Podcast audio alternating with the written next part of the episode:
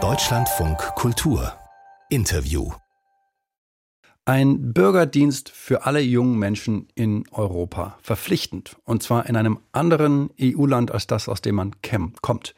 Das ist einer der zehn Vorschläge des Philosophen Christoph Quarch, um den Geist Europas zu wecken. Und wie er sich das genau vorstellt, das fragen wir ihn jetzt. Schönen guten Morgen. Guten Morgen, Herr Ramdo. Herr Quarch, den Geist Europas wecken, so heißt Ihr neues Buch. Das heißt, für Sie ist Europa im Dämmerzustand. Ja, mir kommt es schon so vor. Also ich würde zwar nicht gerade sagen, dass Europa von allen guten Geistern verlassen ist, aber so ein bisschen entgeistert sind wir Europäer, glaube ich schon, auch angesichts der großen Herausforderungen, vor der wir alle stehen im 21. Jahrhundert. Klimawandel, Migrationsströme, jetzt die neuen geopolitischen Veränderungen, auch digitaler Wandel. Und ich glaube, in einer solchen Situation täte uns allen so eine Art geistige Frischzellenkur ganz gut. Also etwas mehr Begeisterung für Europa, das würde ich mir wünschen. Und die stellen Sie sich unter anderem vor durch einen Bürgerdienst, ein Pflichtdienst. Wie genau soll das aussehen? Naja, ich glaube, so etwas wie Geist manifestiert sich auch in den Werten, die eine Gesellschaft hat. Und Werte sind etwas, äh, was man natürlich ganz schön in Sonntagsansprachen predigen kann. Das wird ja auch reichlich getan, auch innerhalb von Europa. Aber es ist ja nochmal was ganz anderes, diese Werte dann auch tatsächlich zu leben, sie also wirklich ins praktische Leben zu übersetzen.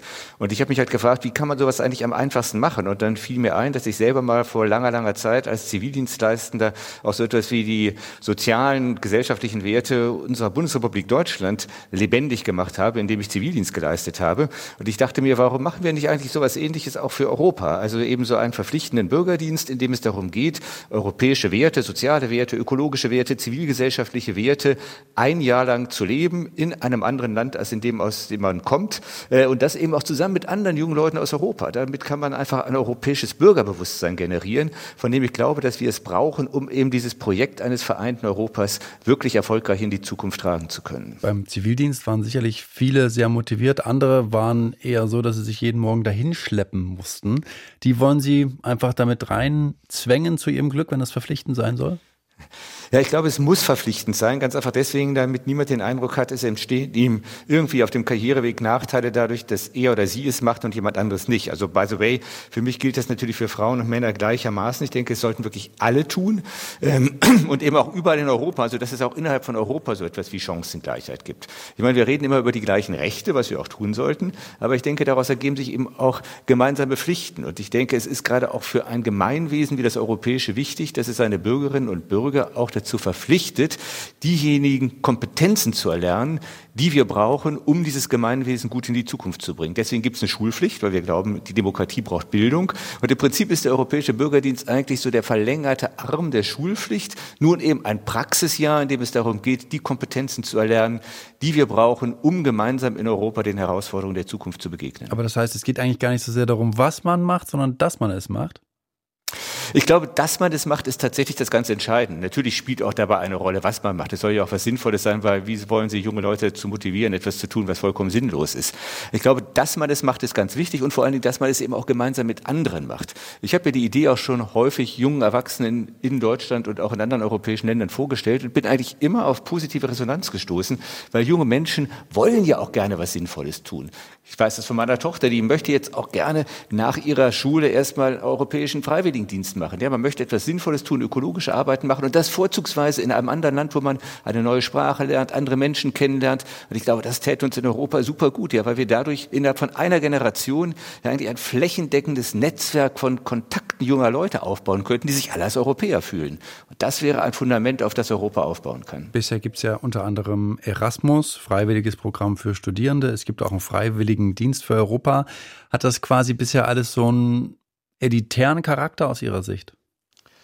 Ja, ein bisschen schon. Es gibt eben, es, diese, diese Angebote geben eben letzten Endes doch nicht allen die Möglichkeit, ähm, auch mal ein Jahr im Ausland zu verbringen. Wir können die Sache aber von der Seite anschauen. Ja? Es gibt ja auch viele junge Leute, die würden eigentlich ganz gerne auch mal ihren Horizont erweitern und Deutschland verlassen, um, sagen wir, in Polen in einer sozialen Einrichtung zu arbeiten oder in Portugal dabei zu helfen, ein Olivenhain wieder aufzuforsten. Die haben aber überhaupt keine Chance dazu. Also auch die soziale Durchmischung, das will ich damit sagen, die ich seinerzeit übrigens als Zivildienstleister als etwas enorm fruchtbar Fruchtbares erlebt habe. Dass man eben mal mit Menschen in Kontakt kommt, die aus ganz anderen äh, sozialen Kontexten kommen, aus ganz anderen Herkünften kommen, das kann, glaube ich, eine riesige Chance sein, für junge Menschen ihren Horizont zu weiten und damit einfach auch Lust und Freude aufs Leben zu bekommen. Wenn man sich mal aktuelle Umfragen vor der Europawahl ansieht, Herr Quarch, dann sieht es so aus, als ob in vielen Ländern auch extrem europakritische rechtspopulistische Parteien zulegen werden können. Auch die werden von vielen jungen Menschen gewählt. Haben die dann aber vielleicht einfach auch keinen Bock auf das, was sie vorschlagen?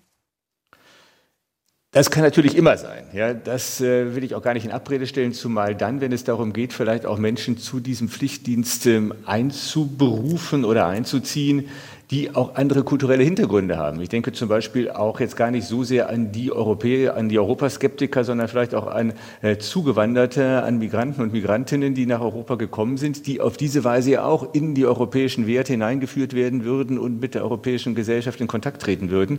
Ähm, manchmal muss man natürlich einfach über eine Schwelle gehen, um solche Erfahrungen machen zu können.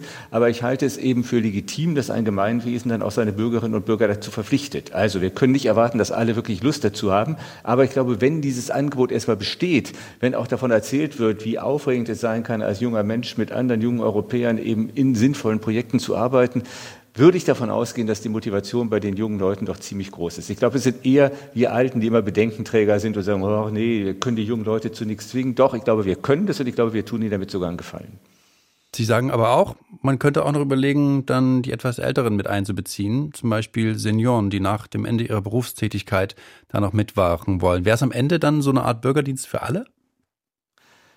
Ich fände das gut. Ähm, vielleicht würde ich es für die Älteren nicht verpflichtend machen, aus äh, Gründen, die auch was mit Gesundheit und dergleichen zu tun hat oder anderen Verpflichtungen gegenüber Kindern, Enkeln, Pipapo und so weiter. Aber dass es auch für Senioren diese Möglichkeit gibt, fände ich hervorragend. Ich fände es übrigens auch hervorragend, um das nochmal zu sagen, wenn wir dieses Instrument auch anwenden für diejenigen Menschen, die eben nach Europa zuwandern wollen, die quasi diese Eintrittskarte ins politische Europa ebenfalls lösen können. Denn ich finde, wenn wir das unseren eigenen Leuten, ich sage es jetzt mal so, zumuten, zumuten, dann kann man es auch all denjenigen zumuten, die als Migranten nach Europa kommen. Und auch hier hätten wir wieder ein wunderbares Instrument, die Leute in die europäische Gesellschaft zu integrieren, europäisches Bürgerbewusstsein zu schaffen, einen Sinn für die europäischen Werte zu generieren und dadurch vielleicht eben auch ein Stückchen Europa-Begeisterung zu entfesseln, weil es ja darum geht, die europäischen Werte, in denen der europäische Geist manifestiert ist, auf diese Weise lebendig werden zu lassen. Den Geist Europas wecken, so heißt das neue Buch von Christoph Quarch. Zehn Vorschläge ein haben wir diskutiert und Christoph Quarch hat das mit sehr viel Leidenschaft gemacht. Vielen Dank. Ich bin begeistert, Herr Ramlow. Dankeschön.